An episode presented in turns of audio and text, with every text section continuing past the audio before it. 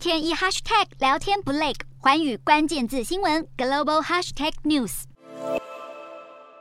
缅甸军政府上个月下令处决了四位民运人士，而这项举动促使各界决定要加重谴责力道。预计这个礼拜的东协外长峰会，主办国马来西亚将会带头对缅甸要采取更强硬的行动。根据缅甸当地监测组织调查，自从去年二月政变以来，缅甸当局血腥镇压超过两千位异议人士。而在缅甸军政府掌权的这段期间，东协虽然是有讨论出谴责计划，但是都没有效果，这也让外界认为东协行事没有魄力。因此，这一次爆发处决民运人士的事件，有些东协官员就呼吁去除缅甸东协成员国的身份，并孤立缅甸的国际地位，希望能够借此达到制裁缅甸军政府的效果。